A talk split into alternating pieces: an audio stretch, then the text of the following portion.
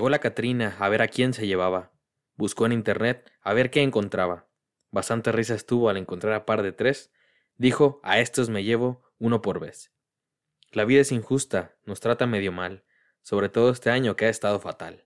Pero oigan, iniciamos este podcast, par de tres y paranoia, ahora todo es parte de la historia.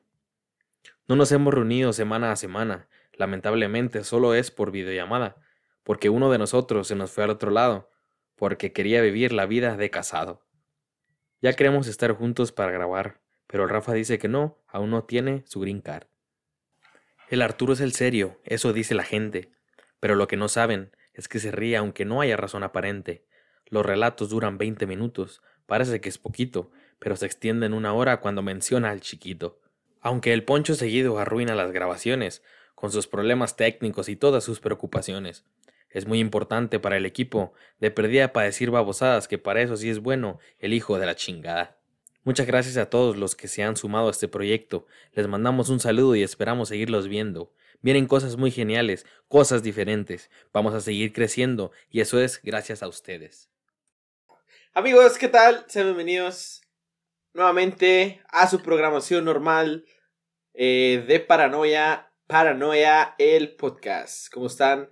Sean bienvenidos, espero que estén muy bien y compañeros, ustedes también sean bienvenidos. Hey, ¿qué onda a todos? ¿Cómo andan? Eh, ¿Todo bien por acá? Eh, emocionados ya, pues ya terminó octubre paranoico. Regresamos a... Sigue noviembre sin ti. Sí, el noviembre sin ti, o el noviembre... en la lluvia de noviembre. Noviembre rain. y pues todo, todo bien por acá, todo tranquilo, emocionados, pues también con este, con este capítulo por el, pues como vieron en el título, hablando un poco de las festividades, de una gran festividad mexicana. Inaugurando este mes. Así es, para inaugurar el mes y pues el, Día de Muertos, ¿no? ¿Y ustedes qué onda? ¿Cómo andan? Todo bien, bien chido por aquí, a gusto, relax, da light después de todas las friegas de las semanas pasadas, como que ya nos tocaba un descansito. Y aquí, pues cambiándolo un poquito, ¿no? Porque ahora salen martes por ser Día de Muertos, ¿no? Hoy. Ayer. Ayer. Ah, sí, ayer, perdón. Domingo primero. bueno, digo, ustedes, ustedes me entienden. Pero estoy muy bien y gracias por. Hoy soy. gracias por, por vernos igual y escucharnos. Así es. Por compartirnos. sí, sí, sí, venimos de un fin de semana lleno de videos especiales. Este, ya vieron ahí el especial de Halloween que subimos, que espero les haya, les haya gustado bastante. Ese también subimos una entrevista con una persona ahí también eh, muy especial. Y un video el día de ayer acerca de un lugar que para los que no lo conocían, pues ya lo conocieron, este, un lugarcito ahí medio... Misterioso y mítico. sí, mítico, que se presta para, ajá, para historias de leyendas y demás. Ajá, con la cuestión del mes de Halloween, pues con ese cerramos, ¿no? Con ese video. Bueno, sí cerramos ese mes, pero no fue en el mes de octubre, pero sí cerramos el mes de octubre con ese. Y hoy, y hoy, pues, nos vemos en noviembre. Así es. Y pues nada, vamos a comenzar con este tema. Vamos a hablar del Día de Muertos, como ya vieron en el título, como ya comentamos. Nada más inaugurando el mes. No crean que todo el mes va a ser el Día de Muertos. Solamente estamos haciendo este video especial porque, pues, hoy es el mero día Chukis. Así que vamos a darle con. Oh, digo ayer, aferrado, ¿no? aferrado. Entonces vamos a darle con este primer episodio de noviembre. Y comenzamos con la sección de Bienvenidos a lo desconocido. El Día de Muertos es una celebración a la memoria y un ritual que privilegia el recuerdo sobre el olvido. Eh, sabemos pues que esta es una festividad muy importante y ancestral en el pueblo mexicano. No sé si ya es patrimonio o algo así de la... Sí, ahorita tengo un dato al respecto. De la humanidad, ¿no? Entonces Yo también, pero ya lo mencionaste, pero sí. Sí, ya que lo mencionaste, en el 2008, la, UNESCO, la organización, la organización de, las, de las Naciones Unidas para la Educación, la Ciencia y la Cultura, o sea, la UNESCO, como les dije ahorita, eh, declaró esta fiesta como patrimonio cultural eh, de la humanidad. Inmaterial, inmaterial. Porque es algo, porque se supone que primero eran como uh, que algunas estatuas, algunos lugares los declaraban patrimonio de la, de la humanidad. Algunas personas. Pero empezaron ya a tipo de este tipo de celebraciones o, o, tipo de tradiciones las empezaron también a crear, pero son como inmateriales. En efecto. Dicho esto, puedes continuar con tu introducción. Eh, pues nada, solo eso del que es patrimonio ya de la humanidad, porque es una celebración bastante diferente, porque aquí en México no se le tiene miedo a la muerte, ¿no? Como en muchas otras partes donde la gente fallece y pues sí, ¿no? El dolor y lo que, el, luto que se, que se lleva. Pero no se celebra la vida de todas esas personas que ya nos dejaron de la manera que se hace en México y todo lo que conlleva esta celebración que ya hablaremos más adelante. Eh, en la época prehispánica, el culto a la muerte era uno de los elementos básicos de la cultura. Cuando alguien moría, era enterrado envuelto en un petate y sus familiares organizaban una fiesta con el fin de guiarlo en su recorrido al Mictlán, que el Mictlán en la en lo que son las civilizaciones de los mexicas antiguas es el inframundo, para ellos es el inframundo, es a donde van los muertos. Eh, entonces de igual forma le colocaban comida y le y le agregaba y la y le agregaban pues vaya, sus, sus, algunas de sus pertenencias, le ponían armas, le iluminaron el camino con velas, mm, con la... Lo de la comida porque pensaban que pues su camino le iba a dar hambre, ¿no? Ellos pensaban que había vida después de la muerte. Entonces igual le daban ropa, le daban parte de sus pertenencias a las personas que eran como de alto rango en la sociedad, pues les ponían joyas y demás, ¿no? Algo parecido como lo que hacían los egipcios. Pero esto para ayudar a los que morían en su camino hacia el Mictlán, como, como les decía. ¿Ustedes qué piensan de esto? Pues es muy interesante. Eh, primero que nada, pues la semana pasada tuvimos el, el, especial de, Bueno, hace. ¿Qué? Tres días. Cuatro días. Cuatro días. Tuvimos el especial de, de Halloween. Y pues miramos un poco del festejo. Pero algo que sí es muy importante es que el Día de Muertos no es una versión mexicana de, de Halloween. Aunque tienen algunas, algunas similitudes, eh, sí son completamente diferentes y de hecho creo que el origen del Día de Muertos es mucho más antiguo que la celebración de, de Halloween. Entonces, eh, pues es interesante cómo en, en, México tenemos este, este festejo y como lo mencionas, que no, la muerte no se mira, no se mira como algo a, a lo que como tenerle miedo. Y mencionaban ellos que para, para los para los antiguos para las antiguas civilizaciones el luto de hecho era una falta de respeto para los muertos ellos no podían estar de luto ¿por qué? porque ellos sentían que le faltaban el respeto a sus difuntos entonces lo que ellos tenían que hacer era como celebrarlos de cierta manera para qué para para poder esto era una muestra de respeto era una muestra de eh, de cariño el que tenían al hacer este tipo de fiestas y celebraciones y, no el luto sí de hecho este la, la gente que pues es más arraigada estas celebraciones. Digo, no todos en México celebran esto y se respeta, ¿no? Al menos, por ejemplo, aquí en el norte eh, vemos que hay mucha diferencia en la manera de, de celebrar el Día de Muertos con, en comparación con en el sur de México, ¿no? Que en el sur de México es un poco más, este, más arraigada esa tradición. Sí, es una fiesta muy grande. Entonces, eh, esta, la gente que, que sí celebra este, este día dice que es es un acercamiento que sin miedo al destino final, ¿no? Que como decía el Arturo, la gente, eh, el destino final es, es de las personas que ya estaba determinado por, por la conducta que la persona había desarrollado en su vida, ¿no? Entonces así, así es la creencia. Eh, y es como, de esta manera se reencuentran, como ya dijeron, con los seres queridos, este, y a la muerte sí se le tiene miedo por parte de estas personas, pero también respeto y por eso se le acercan a ella y en vez de tener, eh, como dice el Rafa, el luto es una falta de respeto para, para eh, esta creencia, ¿no? Pues se ríen de ella para ocultar el, temor, ¿no? En este caso, al miedo, a la, a la, muerte, perdón, que sí se le tiene miedo, pero como le digo, se, se respeta también la muerte, ¿no? Y esta es una manera de, de respetar y de tratar de reírse, entre comillas, para ocultar el temor hacia la muerte. aquí nos damos cuenta, fíjate, como dices Alfonso, que desde desde antigua, o sea, desde hace mucho, mucho tiempo, el mexicano se toma muchísimas cosas con, con comedia, ¿no?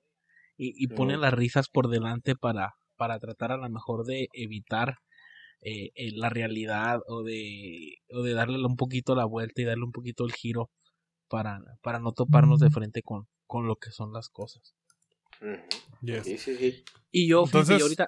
Ah, dime, Solo les iba a comentar como un complemento a lo que dicen, que el Día de Muertos en la visión indígena implica el retorno transitorio de las ánimas de los difuntos, quienes regresan a casa, entonces, al mundo de los vivos, para convivir con los familiares y para nutrirse de la esencia del alimento que se les ofrece en los altares, ya que el altar se llena con la foto del difunto, con comida, la comida que le gustaba, las bebidas que le gustaba, para que cuando regrese el Día de Muertos al mundo de los vivos, pueda pues festejar junto con los, con los vivos que quedaron. Así es, se supone que de hecho los altares eran, los altares o las ofrendas que tenían eran como para darles la bienvenida, ¿no? La bienvenida al, al, reino, como dices, de los vivos, y así poder pasar estos días, eh, o que ellos pudieran pasar, los espíritus pudieran pasar estos días como de manera de manera tranquila, feliz y, contenta hablaba de los, de los familiares a los que Sí, pues, y creo que, al menos a mí personalmente, esta celebración es de las celebraciones eh, mexicanas, que digo, la historia no empezó en México, o sea, esta fue traída por los españoles, pero es una, es una tradición mexicana.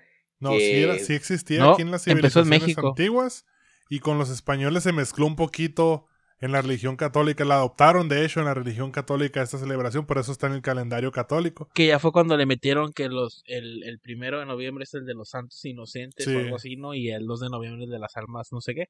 Eh, es correcto. pero, o sea, sí, siempre existió, pero se le se adoptó de cierta manera y como que se, se, se, fusionaron de cierta manera y para hacer Sí, la, la adoptaron, pues adoptaron esta en, el calendario o en las festividades cristianas, pues. Fíjense, mi primer, mi primer choque cultural con, con el Día de Muertos. Porque pues yo, yo el Día de Muertos para mí desde chiquito en la escuela era que sus calaveritas y que eh, vamos a hacer un altar y lo mismo de siempre, ¿no? Que ahorita vamos a entrar más detalladamente al tema. Pero era, o sea, como que lo mismo, lo mismo de las calaveritas, eh, que tu, que comer caña, que comer pan de muertos y la madre. El caso es que llego a la preparatoria y nuestra preparatoria donde estudiamos los tres de hecho pues está a un lado de un cementerio. Ahí yo descubrí que en Nogales se hacía una feria del hueso. En la feria del mm. hueso eh, pues ya, ya era un poco a lo mejor sí había muchas cosas culturales adoptadas un poco de lo que se vive en el centro de México. Ah, los churros que hacen ahí. Pero sí, muy ricos. la caña. Pero mi primer quién sabe si va a haber este año, y el, ¿no? Y el que vende las cobijas. están cancelados, están cancelados. sí, de hecho, qué triste. Y ya las cobijas ni hablamos, ¿no? Que van a estar. El señor cobijero. 400, 400. ¿No le gusta? Se lo cambio. Otro pedo las cobijeras. Es un show eso, ¿no? La gente va a ver el show nada más. Sí, güey, ya ni le compran al pobre güey. Mínimo ve y velo y échale, cómprale una cobija al menos, pero ahí están todos a huevo. Me acabo de acordar, una vez me transearon ahí. Caí en el juego tonto de que. Yo eh, la bolita y esas madres. Sí, que tiraban como un como una, un papelito hecho rollo y tenía que seleccionar el que ellos tiraban, algo así, punto que nos quitaron como 500 pesos. no lo dudo. ¿No te llevaste cobija? No, no era de los cobijeros, ¿No era te llevaste cobija? No, no, era de los estafadores. ah, te refieres ahí en la feria del hueso, en los jueguitos y todo eso. Sí. Y, como les decía, eh, cuando yo dije, ¿qué es lo? O sea, esto, esto no pasa en México, dije yo. Cuando miré la película, la primera película de 007 del Daniel Craig, o la segunda fue, creo. A ver, era casi fue como la, y luego Fue como la cuarta. No sé si fue, fue, la que siguió después de Skyfall. No, fue la de Skyfall, que no. No, Skyfall no fue. Fue la. Bueno, fue la siguiente a esa. No recuerdo cuál fue, pero fue mucho antes de, fue mucho antes de Coco. Eh, cuando miré eh, el principio de la película, pues sale un desfile, ¿no? En, en el centro de México, en la Ciudad de México. Y un desfile inmenso y, y gente disfrazada de, de calavera y unos pinches carros alegóricos súper gigantes. Y yo dije, o sea, esto no pasa en México. Eso es muy americanizado, ¿no? No, pero descubrí que sí pasa, pues, pero nosotros no estábamos acostumbrados a verlo. Pero que en México es más colorido con todo lo de la flor de cempasúchil. Ah, no, sí, sí, sí, es un poco más colorido. O sea, pero me refiero a que sí era en esa magnitud. No tal cual como, se, como sale en la película, pero sí era esa magnitud. Entonces, después eh, me topo y creo que a ustedes ya les tocó toparse también con esto. Aquí en Tucson, por ejemplo. Yo no, no me he topado con eso, Rafa. Sí, sí te, has, topado, porque les tocó en un concierto. te has topado. les tocó en un concierto, si no me equivoco. También aquí el Día de Muertos hacen una, una super caminata y un super y el 5 de mayo también, el 5 de mayo también hacen Bien cabrón. y, y, también un, chingo de gente disfrazada de, de Catrinas y la madre y, y si hacen, o sea, se festeja, se me hace más aquí que Nogales, por ejemplo. En, el, norte. Aquí en Tucson. Eso es que allá esa celebración está copiada y pegada del sur de México, no de aquí. Haz de cuenta que ellos copiaron y pegaron la celebración de, de allá pues al sur del DF, todos los, todos los paisanos que están allá viviendo, pues. Así es. Que la mayoría vienen de más, eh, más al sur de, de México, entonces ahí es donde. Y el problema con el 5 de mayo. el problema con el 5 de mayo que decías ahorita es que los estadounidenses creen que el 5 de mayo es nuestra independencia. Ah, sí, No saben que es el 16 de septiembre. Ellos nomás dicen 5 de mayo, tequila. Sí. Y ponen que, pedísimos. Que tu festival del tamar y que tu festival de no sé festival del tequila, festival del... el festival del chile más grande. Del chile, y ahí voy yo, pero me dicen, no, señor, tú no puedes participar en este concurso no tiene las pues expectativas suficientes para poder registrarse. demasiado, demasiado pequeño, demasiado pequeño para participar en eso. Vuelva después. Váyase al de los chiltepines. Váyase al del chile morón. El chile morrón. Se mamá. Y pues me gustaría aquí comentarles un poquito también de, de cómo lo de lo que les comentaba de las civilizaciones, de los mexicas sobre todo. Eh, de acuerdo a la cosmovisión mexica, el Mictlán, que es el lugar de los muertos, es como la, visión, cósmica. Vamos ahí, qué bárbaros. Eh, era el nivel inferior de la tierra de los muertos. El camino a este recinto era largo y peligroso, y hay nueve niveles verticales y descendientes. Entonces aquí me puse a pensar, esto suena muy al... Al, Dante. Al, infierno de Dante, que también son nueve círculos del infierno, uno para cada... Primero es el limbo y luego uno para cada pecado capital y en el último es donde está el diablo.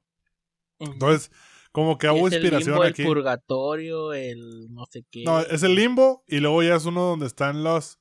Uno para donde va cada eh, de los pecados capitales, que la gula, la lujuria, esto, y, y, tienen castigos especiales para cada uno. Y en el último, el, noveno círculo, que es todo congelado, que se supone que es donde está Judas. ¿Quién es el traicionero? Iscariote. Judas Iscariote, con, con el diablo en, el, en ese último donde lo está atormentando. Por es el único que está en ese círculo, según la historia de Dante, ¿no? Aquí, eh, como decía, son nueve niveles que tiene que pasar el muerto. Entonces dicen, y más dicen que eh, los señores nobles les ponían en su boca una piedra verde eh, que se dice Shalchiwil. Y en la boca de la gente, pues de normal, los mortales, ponían una piedra que no era tan preciosa y de poco valor, que se llama Textexoxotli, eh, o piedra navaja, porque dicen que la ponían al corazón del difunto. Entonces se dice que el viaje duraba cuatro años. O sea, tardaban cuatro años en llegar al, noveno nivel. Sí, tenían que atravesar. Oye, y si alguien ya estaba en el noveno nivel y venía a celebrar el Día de Muertos, tardaba cuatro años en llegar a su primer celebración del Día de Muertos y luego otros cuatro años en regresarse. y luego nomás venía a celebrar cada cuatro años, qué triste. No, cada ocho años vendría. Cada ocho, güey. Cada, ocho, años. No, hombre, pues no, no, convenía. Y eso contando que en cuanto llegue, se regrese y cuando regrese se vaya para arriba. O sea, iba a estar viviendo, subiendo y bajando escalones. Entonces, eh, después de pasar estos cuatro años y haber superado todos los obstáculos, el alma del difunto era recibida por Mictlantecushtl, que es, que es el dios, ¿no? De ahí, que, es el dios del inframundo. Hay dos. Hay dos deidades. Una es este que decía Mictlantecuhtli y Mictlancigual. Son los dos. Cihuatl. Cihuatl. Cihuatanejo. No, el, el tl no se dice, se dice como L nada más, la T no se pronuncia. Igual. Y que eran como los eran los deidades del inframundo y ellos les anunciaban a, a, los que llegaban que ya era el final de sus pesares. Como que tenían que probar que son dignos de llegar ahí o algo así, ¿no? O sea, no cualquiera, no cualquiera llegaba. No cualquiera no, puede morir bien. No. O sea, te puedes morir y te quedarte, quedarte en el en el limbo o llegar hasta No, pues en alguno de estos mundos. Y dicen que en general que dices, Yo aquí las, me quedo. las tres culturas que que que más eh, celebraban de cierta manera esto eran los aztecas, los toltecas y los nahuas, ¿no? También junto a los, a los mexicas. Aquí traigo esa información, ahorita que la encuentres, ahorita que la, que la encuentres te digo quién es. Eh, no sé si quieren que entremos a en qué consistía cada nivel rápidamente. A ver, danos un resumen de los niveles. Bueno, antes, ¿no? Cuando morían, había como un discurso que daban eh, a, la, a la persona que, que moría, ¿no? Er, era bastante como inspirador este, este discurso. Entonces, eh, cuando después del, del, discurso de esto, se suponía que el difunto abandonaba el plano terrenal y despertaba en la orilla de un río, que sería la primera de las pruebas para encontrar el descanso eterno. Este viaje no era una tarea sencilla, como les decía, y a cada nivel pues tiene sus dificultades. El nivel 1 se llama Shikonahuapan. Eh, no, ese no iba. que también llamado Itz, Itzcuintlán o lugar de perros. No sé si recuerdan esta, esta parte de los perros en la película de Coco.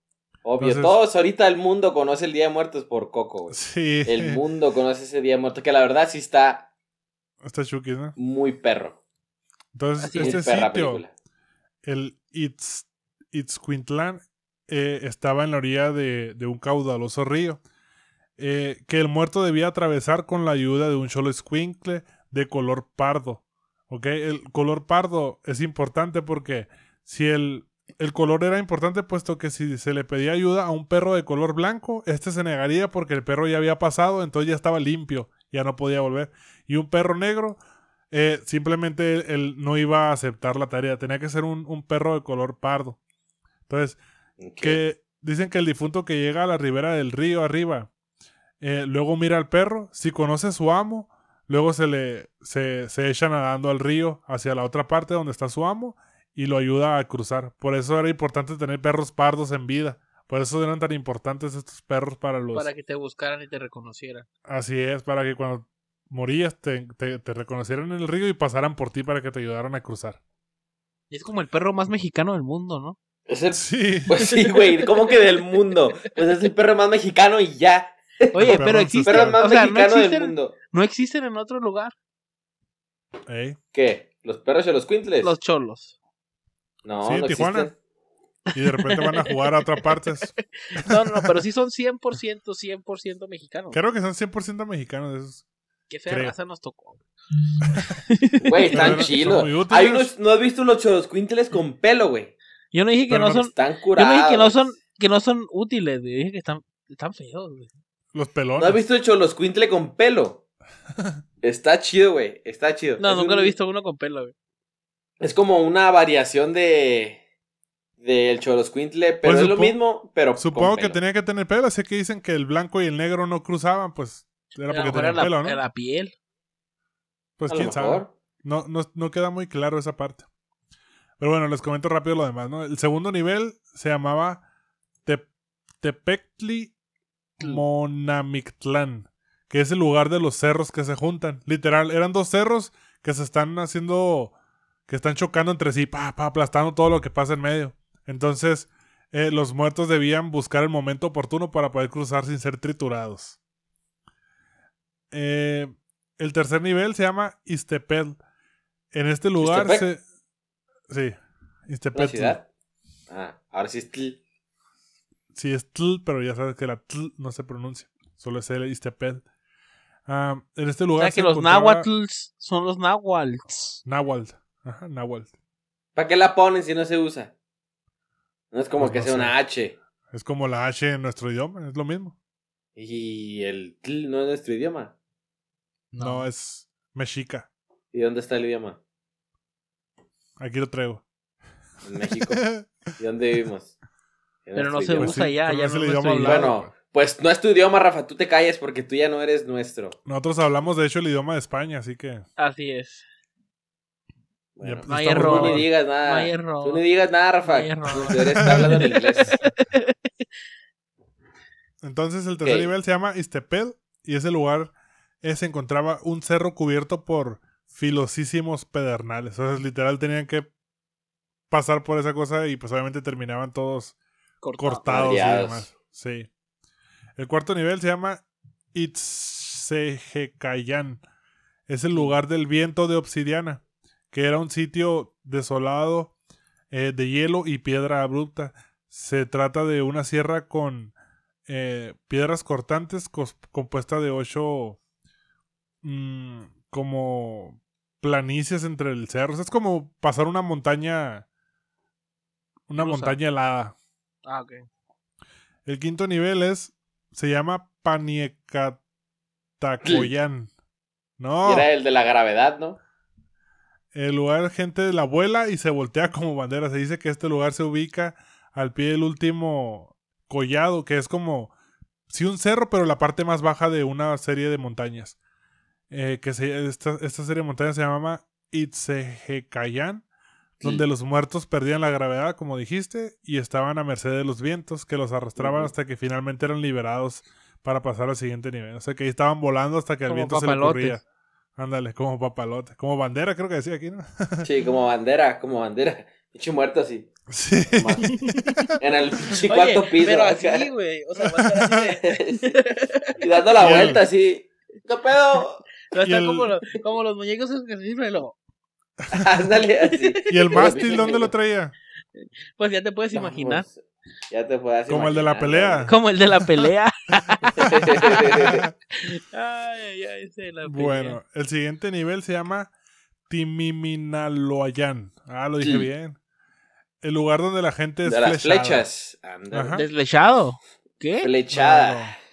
Flechada. Flechada, pero literalmente una flecha, no flechada de amor, sino literalmente. Estaba cada cabrón morirse. Estaba peor morirse que seguir. Sí, yo creo que era peor morirse que seguir entonces, aquí existía un extenso sendero a cuyos lados eh, había manos invisibles que enviaban puntiagudas eh, flechas, para acribillar a los cadáveres de los muertos que lo atravesaban. Estas flechas eran perdidas durante las batallas. O sea, como que las que se quedaban perdidas mientras peleaban en la vida, pues ahí iban al sexto nivel. El séptimo se llama Teocoyuhuelayoan, ¿sabe? Aquí los, los jaguares, ya ves que el jaguar también es, es importante para las culturas antiguas mexicanas. Aquí los jaguares abrían el pecho de los muertos para comerse su corazón. O sea, como que iban desprendiéndose de todo. Los iban a matar. De todos los, los rasgos. Pero no se morían, ¿no? O sea. No, no, no, ya estaban muertos. Simplemente era como un proceso para liberar su alma ya. Sufrías, sufrías, sufrías, pero, o sea, todo. O sea, me refiero a. Los niveles siempre se pasaban. Sí, sí. Tenían que pasar. Es, como una purificación, por así decirlo, para ya liberarse de todo lo terrenal y que su alma quedara libre de su cuerpo. Entonces, el octavo nivel es Ismictlán Aposhkalolka. En, esta es la laguna de aguas negras. El muerto terminaba de descarnar y su tonallí o su alma, como en el idioma este, se liberaba. Tonayán. Literal, Tonallí, Tonayan. A lo mejor viene Tonallí, Tonayan. Viene porque dicen que te mata esa madre, ¿no? A lo mejor también se acaba con las aguas negras. Sí, yo creo.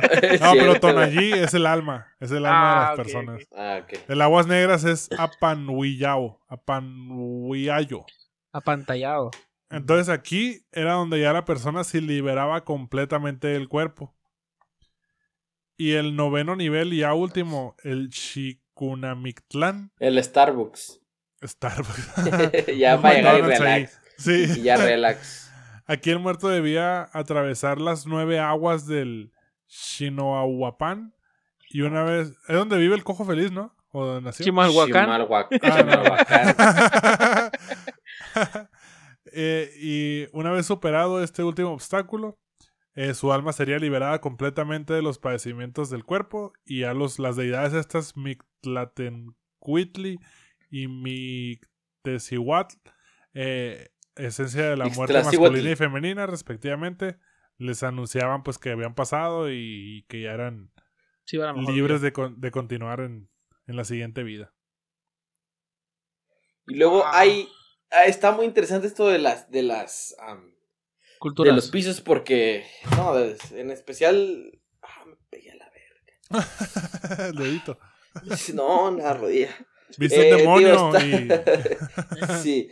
No, en especial el, lo, la cuestión de los pisos, ¿no? Porque como dices, sí, a lo mejor si lo traducimos a, al infierno de Anta, a lo mejor hay algo ahí que podamos relacionar. Que digo, que antiguamente todo lo que ha sucedido lo, nos dimos cuenta con lo de este el triángulo de las no, con lo de la Antártida.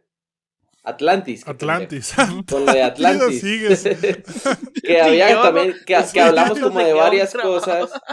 Que dijimos que había como en las religiones había mucha relación. Entonces a lo mejor por este lado va, va lo mismo en la relación. Y hay otro símbolo en que pues también, símbolo casi oficial, muy conocido, que es eh, cómo representan a la muerte, que la representan eh, como Catrina, ¿no? También que es, una un símbolo muy arraigado a estas celebraciones. Ajá, la calaca, en este caso que a la muerte la pintan como una, eh, un personaje de una mujer muy elegante, este, con un vestido negro muy, muy largo, muy bonito, frondoso de colores, con un sombrerote. O sea, es como ya la conocemos todos, la, la, la mayoría que, que en este caso están haciendo que la muerte es, ajá, femenina. No, no me imagino que por la muerte, entonces eh, que esta se añadió a principios del siglo XX, que la hizo, la creó el, señor grabador José Guadalupe Posada, que vestía de varias formas, marca es, uh, es visión satírica, de, burla, de la burla, es como una representación. sí, sí, le quedó la Sí, de hecho, el, el, ese el Posada la, era un caricaturista, ¿no? Era un caricaturista y él fue el primero que hizo a la muerte de, de una manera porque lo que hacía, ya para este entonces las calaveritas ya existían, que conocemos que las calaveritas son esta manera como, como poemas cortos, eh, donde nos burlamos de la muerte, pero con personas vivas. O sea, las calaveritas son para las personas vivas, pero burlándonos un poco de la muerte y todo esto, ¿no? Entonces, el, se supone que el, era para un periódico, el Posada este dibujó a, a, a una muerte con un traje francés, algo así, para cierto, para el, el periódico este. Pero hasta, hasta 1947, Diego Rivera, el esposo de, Frida Kahlo, eh, hizo un mural, lo hizo como mujer, y ya fue cuando le añadió el sombrero y todo esto, y hasta ahí, hasta el 47 fue como ya la nombraron como tal, como Katrina. Y es la Katrina que conocemos hoy. Que sí, que es un emblemática, ¿no? Para el Día de Muertos, es, es Digo, el Día de Muertos la gente se, pinta, se, ándale, haz de cuenta. Que realmente es como habíamos dicho al principio, como los mexicanos siempre se han burlado de la muerte y de esta manera es como una, es una forma también de, de burlarse de la muerte, pero es una representación diferente a, creo que es la única representación de esta manera a la muerte en en el mundo, ¿no? Porque los países tendrán su manera de, de representar a la muerte, pero siempre es como de una manera oscura, negativa y demás, ¿no? Y esta, esta imagen a veces hasta es un tanto alegre, ¿no? Pero es una forma también como de burla que se tiene hacia la muerte aquí en México. hay, unos... hay muchos, escultores y, artistas mexicanos que se dedican a hacer figuras y es un arte muy codiciado en México, ni siquiera por los mexicanos. Lamentablemente no es como que, que mucha gente lo, lo aprecie, que sí debería ser porque la verdad son obras muy, muy, muy cabronas. Pero a, a nivel mundial hay muchos artistas que venden, o sea, lamentablemente el arte se vende por fuera, pero pues no aquí dentro del país. Y, y muchos eh, buscan este tipo de, de, figuras porque es impresionante para muchas personas cómo, cómo en México se ve la muerte de, de esta manera. Ajá, que cómo los mexicanos se burlan. También este hay otro emblemático que hay en, por parte de los del Día de Muertos son los alebrijes. Que esto representa rebujos. Los rebujos. alebrijes. yo siempre creí. A ver, ¿cómo se llama la novela, Poncho? No, ya sé, no se llama alebrijes y rebujos. Se llama alebrijes ale, alegrijes. Alegrijes. y hay mucha gente que siempre creyó que era alegrije. de hecho, alebrije no existe, según yo. Alebrije, la palabra alebrije no existe. Pues es del antiguo, ¿no? sí, alebrijes son los alebrijes son los que se los las figuras de colores, los los los animales. Alegrije no existe, creo. Es lo de Porque la... novela se llama Alegrijes y Rebujos. Pues una sátira ahí nomás al. Ajá. A este tema. Es una estupidez, güey. Yo también todos pensaba que era Alebrijes y sí, cuando yo lo vi dije, ¿qué? No era Alebrijes. es la palabra correcta para el Día de Muertos. Ajá, sí, entonces es una artesanía que estaba, está hecha porque se sigue haciendo, digo, ya cada vez es una producción un poco mejor, pero es hecha de cartonería y con colores vibrantes. Es una característica de los alebrijes que, que son muy coloridos, que tienen este no tienen un color como tal, pero están llenos, pues sí, llenos de colores. Son muy coloridos y no tienen un color como tal. pues, no, pues no es un color como tal, me refiero a que no es como que, ah, este es rojo, sino en general son como de muchos colores y como ya dije, representan animales fantásticos y pues que comenzaron a popularizarse. a popularizarse a partir de la segunda mitad del siglo XX, ¿no? Y también desde hace ese, hace un tiempo ya que son parte importante de, la, imagen de, del Día de Muertos. Sí, mira, aquí encontré el dato que les decía ahorita, que el origen de esto se ubica en la armonía entre la celebración de rituales religiosos católicos traídos por los españoles y la conmemoración del Día de Muertos de los indígenas eh, que realizaban en tiempos prehispánicos. Eh, las culturas eran los mexicas, mixtecas, texcocanos, zapotecas, tlaxcaltecas, totonacas y otros pueblos originados de nuestro país. Y ya trasladaron la veneración de sus muertos al calendario cristiano, la cual coincidía con el final del ciclo agrícola del maíz, principal que cultivo Que es lo que vimos en Halloween, ¿no? Yes. De hecho, también como, como dato con lo que decía yo de que México no, perdón, que México era el de los pocos países que hace esto. Y sí, este México es el único país del mundo que tiene este tipo de relación con la muerte. Me refiero a temor, admiración y burla en todo un conjunto, ¿no? En las celebraciones, que es burla, temor y admiración por la muerte en estas fechas. Pero también hay ciertos países, varios países, que sí le hacen como recuerdo a los muertos entre finales de octubre e inicios de noviembre, de alguna manera de de, al, de bueno, dice aquí este... Sí, volvemos a Estados Unidos, Canadá, eh, los que vimos en, en, el capítulo pasado, que su Halloween era de cierta manera, de cierta manera su celebración a la muerte, pero pues es muy diferente. pero sí, México realmente es único en este aspecto, ¿no? De, de la manera y la fiesta de, de, celebrar a los muertos, que a lo mejor en otro país tú platicas esto y dices, oye, ¿cómo estás celebrando la muerte si la muerte es este... Es algo pues, malo. es algo malo, pero en México... Pero en México no, entonces en México es una manera muy distinta de celebrarlo y la verdad es que sí es muy, muy, muy padre, ¿no? ¿Sabían ustedes que Disney quiso apoderarse de los derechos del Día de Muertos para, la película de Coco? Pero creo que no pudo, ¿no? Simplemente fue como te los presto y ya. Se, se, la pelaron, no, no pudo. Creo que sí pagó como derechos para poder mencionarlo es esa película, pero apoderarse de los derechos. Pero otro, otro problema que hubo con los derechos es que la película realmente no se iba a llamar Coco. Eh, la película se iba a llamar Día de Muertos. Pero en México ya tenía como unos 10, 12 años o más, si no me equivoco, eh, trabajando en un proyecto sobre el Día de Muertos, que de hecho la película salió el año pasado. Por culpa de Coco se retrasó esa película. Sí, se retrasó y pues lamentablemente, o sea, por, porque pues es mexicana, no le fue tan bien en taquilla, ni en historia, ni en nada. Pero, pues ahorita que estamos hablando de Coco, yo en lo personal, ah, para mí sí también fue un choque cultural bien duro ver esa película, eh, que me di cuenta cómo, cómo retrataron muchísimas tradiciones que a lo mejor habíamos escuchado o a lo mejor sabíamos, pero que al fin y al cabo nosotros no celebrábamos, ¿no? Y si te pones, y si te vas un poquito y te viajas con, junto con la película y, y, adoptas esa cultura que, que a lo mejor estaría padre tener, como les digo, pues en el norte no, no, no celebramos tanto de esa manera a, como nos pintan en la película.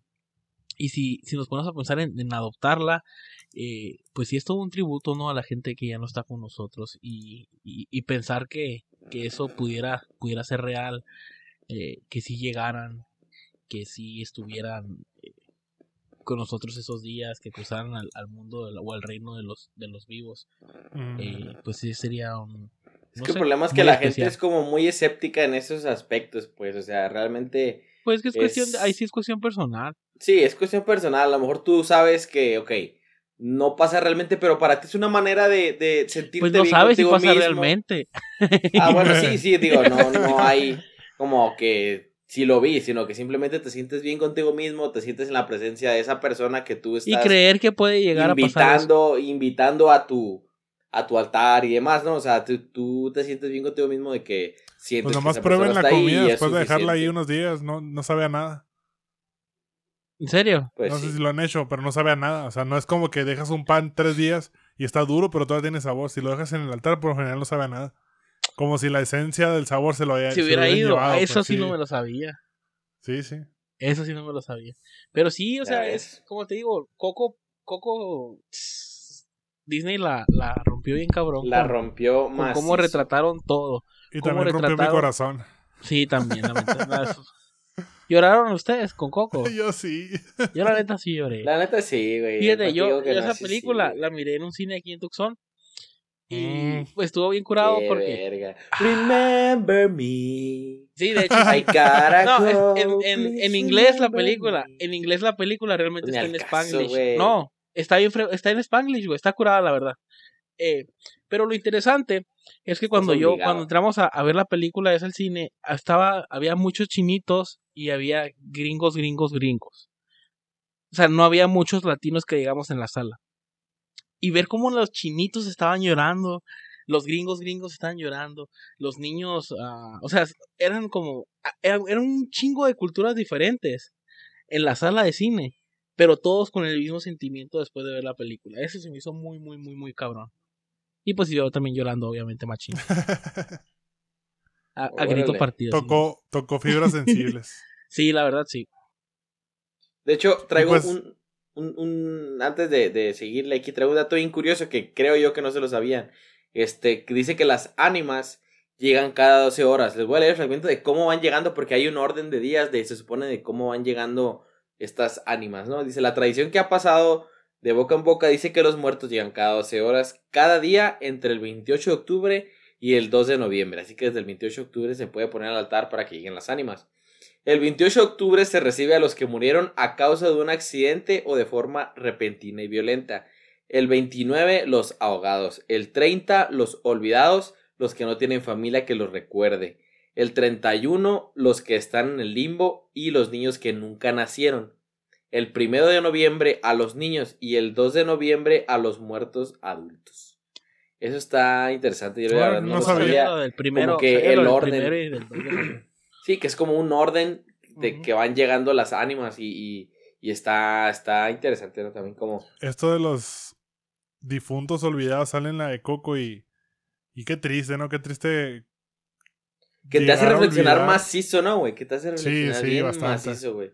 Bien macizo. De cómo ya no puede volver el muerto porque ya no lo recuerdan, no le ponen el altar, que el altar es como la entrada a. Ok, ya te recordaron, pusieron tu foto, que realmente lo ponen como foto, ¿no? O sea, ahí está tu foto. Bueno, eso en la película, en el altar. sí, sí, sí. En, los datos que, en los datos que dice, dice que si vienen al mundo de los vivos que si tienen un día.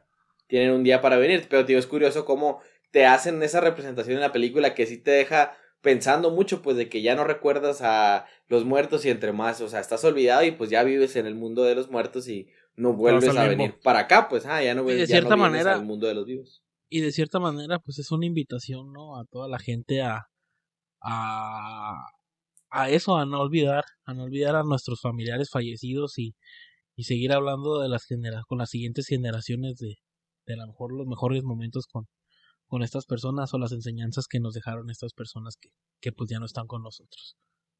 Así es, y es bonito, ¿no? Y aparte, como les dije, como todo, lo, todo el capítulo le hemos dicho, es una celebración a la muerte y es bonita porque a pesar de que ya no está esa persona contigo, esas personas que ya no están contigo, es una manera bonita de recordarlas y no estando triste realmente, sino es estando alegre, este, eh, haciendo los altares, que de hecho creo que todos, la mayoría de los mexicanos hemos hecho altar en la primaria. Por lo menos en la escuela. Ajá, en la escuela por lo menos hemos hecho esos altares, pero todavía siento yo que es un poco más bonito cuando en tu casa, en tu familia, este, tus papás, tus abuelos, quien sea, te dice, ok, vamos a armar un altar para tal tío, tal primo, tal abuelo, tal amigo conocido que haya fallecido.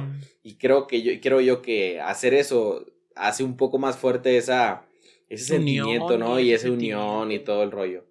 Que de hecho, tengo años que no lo hacemos, creo, creo que estaría chido hacer uno. Fíjate, en mi casa, en mi, casa sí se empezó, en mi casa se empezó a hacer después de Coco justamente. Eh, mis hermanas sí se quedaron con ese Y se mantuvo. De, no sé, sí, sí, sigue todavía. Después de ver Coco hace que, ¿qué salió? ¿Tres años? ¿Por ahí? ¿Dos? No me acuerdo. cuatro. no sé, pero a partir de ahí eh, en mi casa se sigue, se sigue haciendo y, el altar. Hmm. Aquí en la casa sí, son varios años. Yo puedo decir que antes de la película. Es un altarcito chico, pues una mesita nomás ahí con, con las fotos de mis abuelos, sobre todo, pues mis abuelos y el cafecito, el licor que tomaban o la comida favorita, ¿no? Las flores de cempasúchil, fíjate que no hablamos de las flores de cempasúchil. Flores de cempasúchil que tienen también nos muestran en nos muestran en Coco y, pues sí lo estuve leyendo y es lo que menciona la historia, ¿no? Que sí era como el camino que era, como la guía, ajá, la guía de, ellos para llegar al reino. Marcarles el camino y las velas que eran para iluminar el camino, o sea, para que les fuera más fácil regresar con sus seres queridos. Así es. Qué cabrón, ¿no? qué, qué fregón. Todo, qué bonito, o sea, si te pones a, ¿cómo llegaron a, pensar todo eso? Ajá, si te pones a, ver toda la, todo lo que es la festividad, está muy, muy, muy, muy bonita. son demasiadas cosas, sí, son demasiadas cosas. Es mucha cultura, eh, la música, el, o sea, hay, hay, un mundo atrás del Día de Muertos en México. Y estaría bien y bien, perros, estos meses, ese mes de noviembre, muy bonito. Ojalá bien que nos pasaran sus fotos de los altares a sus difuntos, ¿verdad? Sí, cierto. Nos dejaron en nuestras redes ahí para estarlas compartiendo este día. altares, mándenoslos. Sí, mándenlos todos y ahí podemos estar subiendo los altares al Facebook, los más bonitos, los más así, este, podemos estarlos subiendo y, y pues cómo no va, hay que hacerle ese honor a, a la gente que ya no está aquí con nosotros. Y celebrarlos. Celebrarlos por lo que nos dejaron, por lo que nos enseñaron y por lo que pues, fue, por todo lo que, por todo lo que hicieron, por lo que pudo ser, por lo que hay, por lo que, pueda faltar también, por lo, que, ven. Parece una canción. Y por este instante. Es una rola muy perra. Solo se nos está viendo Residente. Cabeza, rodilla. Ah, y pues nada, creo que, que, no sé si tengan algo más al respecto del Día de Muertos. Este es una festividad muy bonita, como ya dijimos. Lamentablemente creo que este año vamos a estar un poco más limitados con la cuestión de, de las celebraciones, las fiestas, las ferias no, que pero se llenan aquí casi siempre, eh, bueno, en la mayoría de las ciudades en México hay, hay ferias, ferias del hueso que le llaman, donde hay juegos, venta de muchas cosas, este comida, en los cementerios están abarrotados, altares por todas partes, o sea, es muy bonito, pero creo que este año sí va a estar. De hecho, los cementerios están cerrados. qué bueno que los cementerios vayan a estar cerrados, porque la gente lamentablemente no está haciendo caso, entonces, eh, pues evítense salir, si no tienen nada que hacer en el, Día de Muertos en las calles. Pueden hacer un altarcito en su casa y todo el rollo ahí. Ahí honran a sus seres queridos, a sus eh, amigos conocidos, familiares que hayan, que hayan fallecido, pues ahí se pueden honrar en su casa y pues qué mejor que recibirlos a ellos, ¿no? Que vienen y pues en su casa. En su casa, donde, ahí con ustedes.